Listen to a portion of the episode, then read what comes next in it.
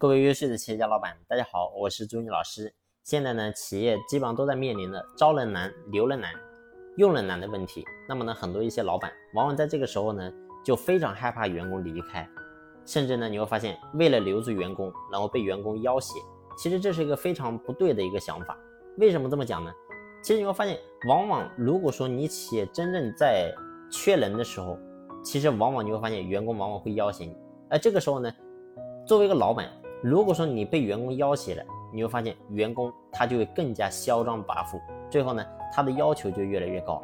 而你会发现，当有一个员工形成这种行为的时候呢，你会发现整个企业所有的员工都会有这种想法，他就觉得咱们企业离不开我，我们老板也一定需要我。所以这个时候呢，你会发现你就非常的被动。所以很多人又会说，他说我也没有办法呀，因为我真的我离不开他呀。如果说他真走了，那么我企业我会受损失。其实答案是不是这样的呢？其实这个点，如果说你在这个点你有执着心的话，代表什么？代表我只能说你是一个非常小气的人。为什么这么讲呢？其实说白了，你为什么怕员工走呢？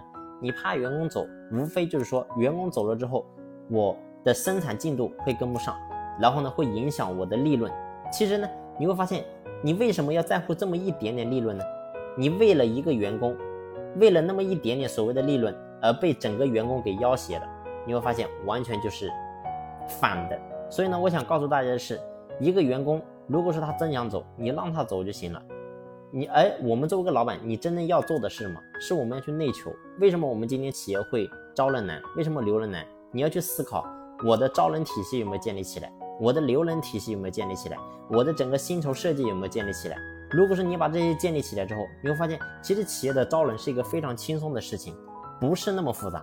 你有没有在地这个地方有没有真正用过心？其实很多人你会发现，天天喊的口号说啊我招人难，我留人难，但是你有没有在这个地方你有没有花过功夫呢？